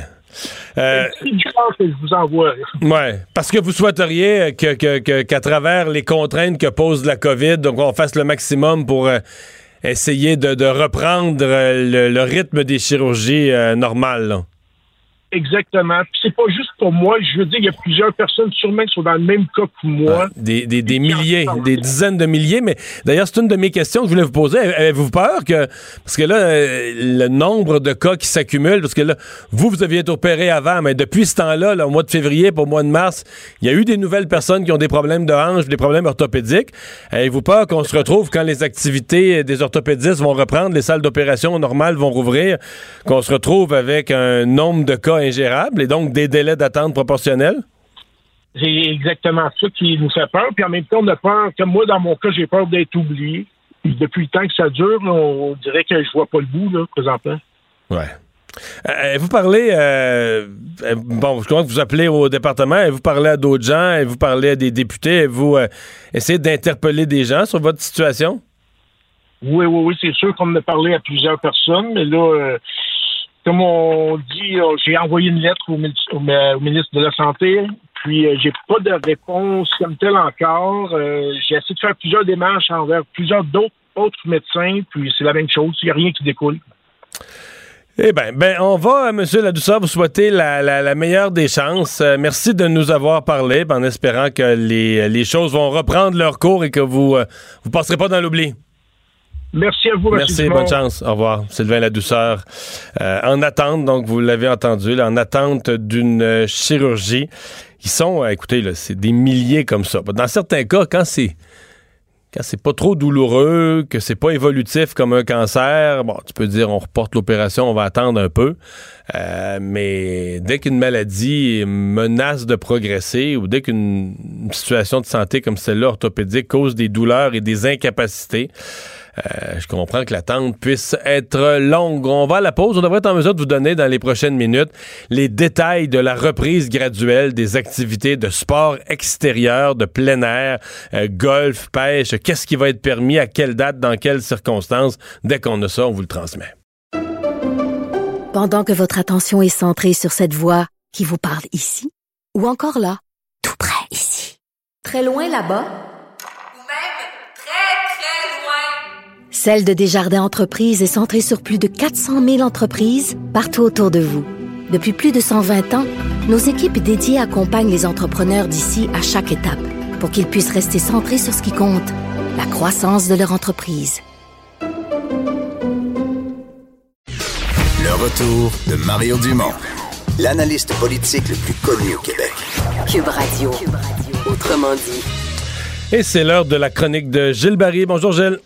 Bonjour Mario. Crise sanitaire qu'on vit, mais vient avec une crise économique. Et tu veux nous parler aujourd'hui, tu l'as déjà vécu, euh, euh, des impacts d'une crise économique sur un, sur un gouvernement, là, sur euh, l'usure que ça crée en accéléré sur un gouvernement. Corrige-moi, mais toi, tu étais à l'Assemblée nationale quand M. Lévesque, le gouvernement Lévesque en 81 et suivante, là, gérait les dommages de la crise de 81. Exactement. Donc, Mario, c'est une crise euh, économique. Euh, je me souviens de ça, ça écorche, ça mine, ça use vite et ça tue. Alors, il y a le retour en chambre aujourd'hui. Euh, deux périodes de questions. On n'a jamais vu ça dans l'histoire de l'Assemblée nationale. Le nouvel chef du Parti libéral. François Legault aussi, dans un sondage ce matin, qui a quand même un taux de satisfaction à 77 mais il y a devant lui une première vague euh, du coronavirus, puis qui ne démarre pas à Montréal. Il y a une deuxième qui est en attente et une crise économique qui est sans précédent dans l'histoire du Québec. Le ministre des Finances l'a confirmé aujourd'hui, c'est la pire depuis la Seconde Guerre mondiale. Et hier, le premier ministre Mario a confirmé qu'on s'enlignait sur un déficit de 14 milliards de dollars. Donc, c'est une deuxième moitié du mandat de la CAC qui, tant qu'à moi, commençait aujourd'hui, là. Qui, va être, euh, qui va être marqué par ça. Hein. Lucien Bouchard, je lisais dans un, article, Lucien Bouchard qui disait, en parlant de M. Legault, le reste de son mandat ne sera teinté que de ça, que de cette nouvelle réalité sanitaire et économique. Tu es d'accord avec ça?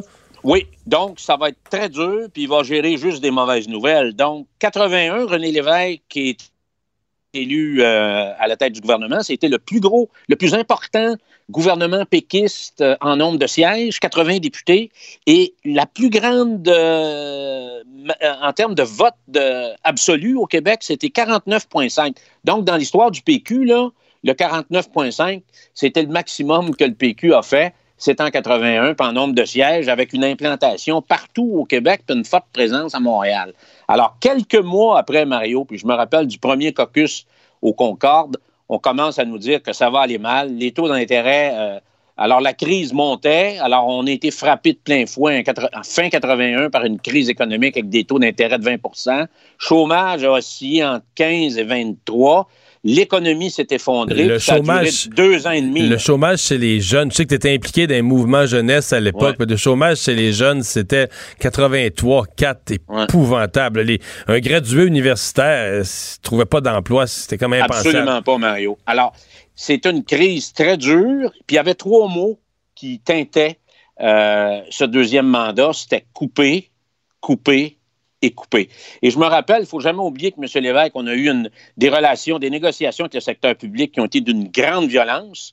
Et M. Lévesque s'était même fait accuser de boucher de New Carlisle Doc Lorrain, qui était probablement l'être le plus pacifiste qu'on a jamais connu dans l'histoire du Québec et de l'Assemblée nationale, s'était fait ramasser à coups de deux par quatre puis des pancartes dans un conseil national du PQ. Oui, parce qu'on réduisait, on réduisait le salaire des employés de l'État de 20 Oui.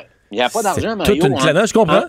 Mais, c'est pour, ça que nos syndicats du secteur public, là, qui au 31 mars, là, quand Christian Dubé leur a donné une dernière chance de signer, ils ont dit non, non, on signe pas, on reprendra une négociation l'automne mmh. prochain, ça va après la pandémie, on reprendra une négociation. C'est une gaffe, là. Retiens ce que je te dis. Une gaffe historique. Mm. Jamais on leur offrit. Quand la dette va être de 14 milliards, que le chômage va être à 13% que les gens vont dire, vous autres, vous êtes bien chanceux, vous n'avez pas perdu votre emploi alors que des millions l'ont, des centaines de milliers, peut-être un million l'ont perdu, ils n'auront jamais de meilleure offre. là. Jamais, jamais, jamais, jamais ils vont avoir une meilleure offre. Je sais pas qu'est-ce qu'ils ont pensé. Et euh, Mario, ben, une crise économique, ça plombe le moral des troupes, ça plombe le moral d'un gouvernement, des députés, des ministres. Il y a une usure qui s'installe et vite. Et euh, trois ans après, ben, le gouvernement Lévesque était battu à plate couture, vidé, démotivé. Euh, on a fini euh, sur les genoux, rongé par la crise économique, et on a été lavé aux élections de 85 avec M. Bourassa. Alors, dans le cas de François Legault... Qu'est-ce qu'il doit faire ouais, pour éviter Ben, que la crise vienne ronger son gouvernement comme ce que tu viens de nous décrire? Ben, c'est de prendre en, c'est de prendre en considération et acte qu'il va avoir euh, des défis colossaux. Puis je vais, y, venir. Lui, le problème, c'est qu'il y a deux crises. Il y a une sanitaire, puis se rajoute l'économique qui suit ça. Donc, euh, parce que là, tout le monde euh, veut de l'aide, tout le monde lève les mains, syndicats et tout l'associatif revendicateur au Québec, là, Mario, qui est très, très, très fort. Les syndicats, les corporations professionnelles, les groupes de toutes sortes vont dire le problème, c'est qu'il manque de l'argent. et, moi, Mario, je pense que tout n'est pas relié juste à ça. Je, je- puis je vais te poser une question. Là. Je crois que l'argent ne règle pas tout. Et euh, strictement là, sur le départ de 11 600 employés qui ont quitté le réseau, est-ce qu'ils vont revenir juste pour des raisons financières? Mais là, ils reviennent. Semble-t-il qu'il y en a quelques-uns, quelques centaines qui reviennent tous les jours. Mais euh, ça, juste ça, ça soulève. Il y en a qui sont malades vraiment, là, mais ça soulève beaucoup de questions Ouais. sur la, la facilité au Québec à la facilité au Québec à n'importe quel moment de décider. Moi, je prends mes journées de maladie. Il y en a qui ont des 20, 30, 40 journées de maladie d'accumuler. Fait qu'au moment, c'est triste à dire euh, parce qu'on veut pas parler contre des gens qui travaillent dans la santé. Mais, mais tu sais, entre toi et moi, c'est quelque chose là. Au moment où on a le, mettons que les pompiers de la Ouais. Sopfeu Mettons qu'au Québec, l'été est sec, OK? Ou l'été proche, l'été 2022 est sec terriblement, puis il y a les pires feux de, fo- feux de forêt. Puis les pompiers de la Sopfeu, là, sont deux, 200 quelques, là, la moitié décide, ah, ben, moi, j'ai bien des journées de vacances d'accumuler, tout ça, je pars. Qu'est-ce qu'on va dire? Ah, écoute, penses-tu que nos agriculteurs peuvent partir, Mario? Moi, on récolte pas cette année, nous autres. On, va Non, prendre- non, on va non, prendre la- regarde. on va prendre l'assurance récolte, puis là, on est fatigué, on récolte pas. That's it. Alors, est-ce qu'on va augmenter, parce que tout le monde va crier à l'argent, l'argent, l'argent et plus d'argent, est-ce qu'on va augmenter l'impôt et les taxes des Québécois pour remettre un 2 à 5 milliards dans un système de santé qui nous en coûte 40 déjà, sans régler les problèmes d'organisation, Mario? Ouais, pour Parce faire, que pour faire un peu plus de ce qui marche pas. à santé éducation, c'est 70% du budget du Québec. Alors, les marges de manœuvre sont plus là. Il n'y a pas de surplus, puis il n'y en aura pas pour les prochaines années. Alors, est-ce que la santé va passer à chaque Conseil des ministres le chapeau dans les autres missions du gouvernement, au transport, en environnement, en agriculture, en développement régional, en économie, en famille, en culture? Et ce matin, Mario, ton article est très inspirant pour la réflexion que doit faire le gouvernement. François Legault dispose quand même d'un appui sans équivoque. Et moi, je pense qu'il doit lancer un grand chantier à l'automne qui va être effectivement de redessiner notre système de santé. Il ne marche pas, il ne fonctionne pas. On l'a vu dans l'action, dans la guerre, dans l'épreuve, dans la crise. C'est pas efficace. On n'en a pas pour notre argent. Alors, il doit profiter, à mes yeux, parce qu'il reste deux ans.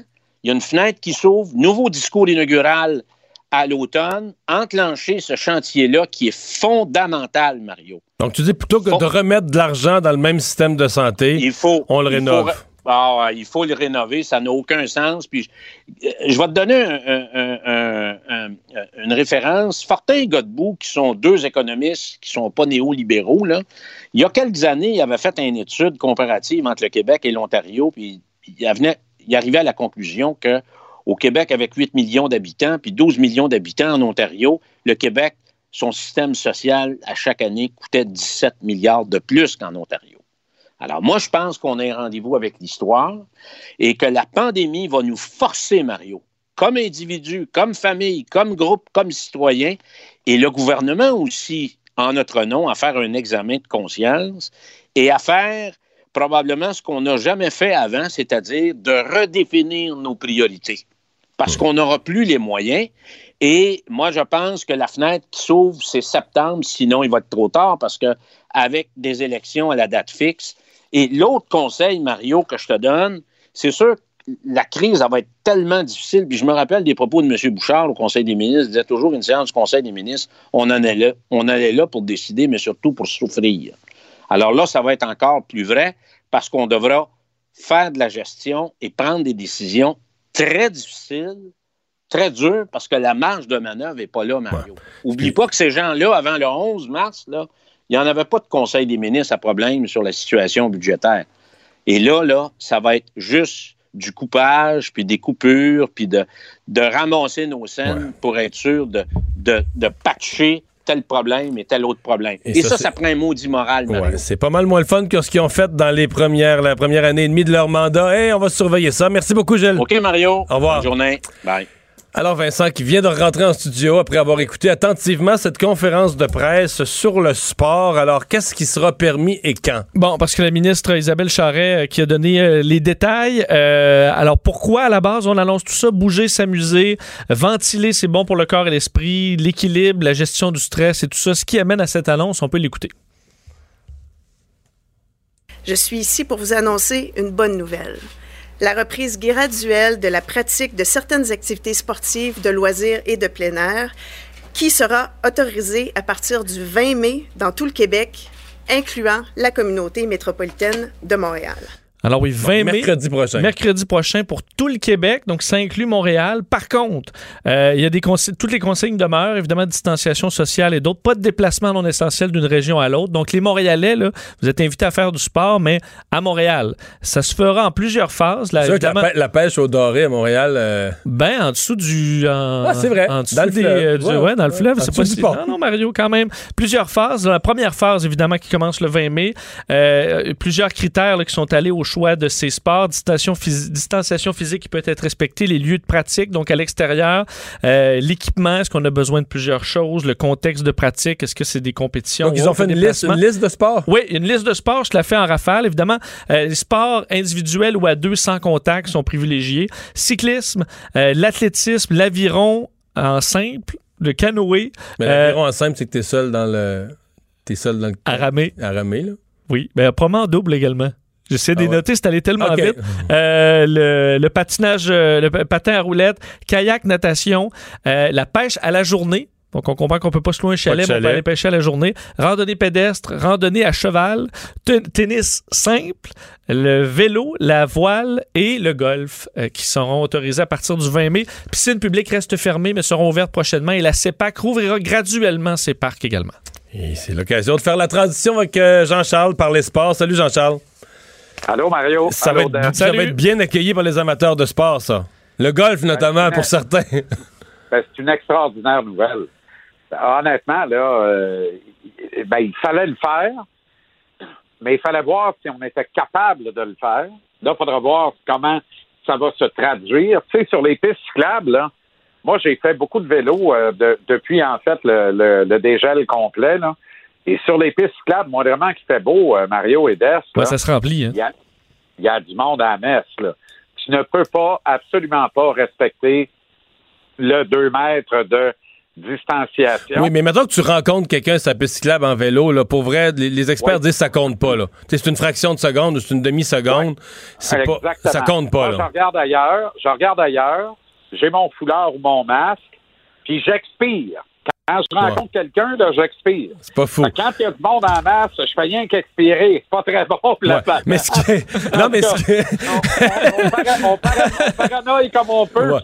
Non, mais ce qui est plus à risque, là, ce qui est plus à risque, c'est vraiment euh, parce que souvent quand il y a des lieux comme ça de plein air, c'est qu'à un moment donné, il y a forcément une salle de bain, des, des, des, des lieux communs. Là, c'est ça qui est plus problématique. Ah, mais ça, mais ça, écoutez, là, faites-vous un nœud dedans. Au fait, comme disait ma tante Mireille, à vous faites votre piste. C'est sa question Avant de partir. qu'on parte un long trajet. À vous faites votre piste avant de partir. Mais tu sais, honnêtement, n'allez pas dans les salles de bain publiques à moins d'une extrême urgence. Et moi, tu sais, la marche, là, c'est ça qui me désole. Il y a des pistes cyclables, les, les marcheurs les envahissent. Laisse- ce sont des pistes cyclables. Laissez ça au vélo, puis prenez des marches dans les rues, visitez vos quartiers. C'est pas grave de pas aller marcher sur le bord du lac une fois de temps en temps, tu comprends? Parce que là, la marche, les rencontres sont beaucoup plus euh, sont, sont euh, quand tu quand tu rencontres à la marche, le contact est beaucoup plus lent qu'en vélo. Alors, faut être prudent, mais essentiellement, c'est une maudite bonne nouvelle. Mais parce que les, ter- les terrains de golf vont avoir des années records? Si, euh, écoute, si- sincèrement, je le pense. Ah, on ben, peut plus voyager, on peut plus rien faire. Ouais, pas des années records parce que les années 80 ont été fast. Tu sais, Ouais. quand il y a eu le boom du golf, on reverra plus jamais ça. Mais moi, je suis persuadé qu'il y a des des euh, des euh, des terrains de golf actuellement, des dirigeants de clubs de golf qui se disent Oh boy, on va t'avoir pas la moitié d'une saison, probablement la meilleure depuis 10-15 ans. Remarque qu'il y a- un beau ouais. moindrement, Mario, je suis convaincu. Remarque que dans la région de Montréal, là, au 20 mai, ils ont trois semaines de perdu déjà. Là. Ça, c'est vrai. Ouais. Mais les gens vont se reprendre parce que les gens, les gens travaillent moins, travaillent différemment. Il y a beaucoup de télétravail. Fait qu'il y a bien du monde qui vont aller marcher un œuf le matin avant de faire ce qu'ils ont à faire l'après-midi ou l'inverse. Ouais. Ah ouais. Euh, bon, euh, tu veux nous parler aussi du, euh, du lien entre Jacques Aubé et euh, le groupe CH? Jacques Aubé est à l'emploi, à l'emploi de groupe CH depuis 1997. Mine de rien, là, ça faisait 23 ans. Et son plus haut fait d'armes, Mario, c'est à la tête de groupe Evenco avoir piloté le méga deal avec la multinationale Live Nation, un deal multimillionnaire pour l'organisation du Canadien, pour Groupe CH et Jeff Molson, qui avait valu à Jacques Aubé en décembre dernier d'être promu président directeur général de Groupe Evenco, ce qui n'est pas banal. Et là, cinq mois plus tard, c'est terminé. Maintenant, on dit officiellement, du moins, que c'est euh, d'un accord mutuel qu'on met fin à cette entente. Tu y Que crois? véritablement? Euh, J'ai la misère. Comme a dit, comme dit un vieux sage, Régent Tremblay, quand c'est écrit dans- quand c'est écrit de même dans le communiqué, d'habitude, c'est parce que c'est pas vrai.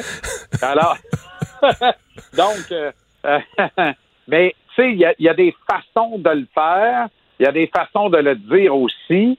Euh, et euh, tu sais, c'est Paul Wilson qui a confirmé la nouvelle là, très rapidement hier soir en soirée parce que ça commençait à grenouiller. Là. Moi, j'étais sur le coup. Finalement, à- une source près, c'est la presse qui a sorti la nouvelle ce matin. Mais euh, c'est confirmé. Mais il était dans la, la garde rapprochée de Jeff Molson depuis près de dix ans quand même. Et la garde rapprochée, là, les décisions stratégiques se prennent pas juste pour Evenco. Ils se prennent pour les tours à condo, mais ils se prennent pour le Canadien aussi. Dans cette garde rapprochée-là, il y a notamment Marc Bergevin et Paul Wilson, qui est le vice-président de communication, et il y a France-Margaret Bélanger, évidemment, qui, elle, est quelque part pas mal la plus haute dirigeante là, de tout cet organigramme-là. Il faudra voir comment la suite des choses pour Jacques Aubé. Moi, je suis curieux qu'on en apprenne davantage Ouais. et qu'on Et- voit et il faut- comment Jacques Aubé va rebondir.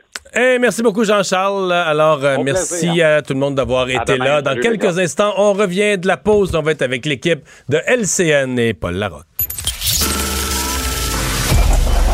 Cette émission est maintenant disponible en podcast. Rendez-vous dans la section balado de l'application ou du site cube.radio pour une écoute sur mesure en tout temps. Cube Radio, autrement dit. Et maintenant, autrement écouté.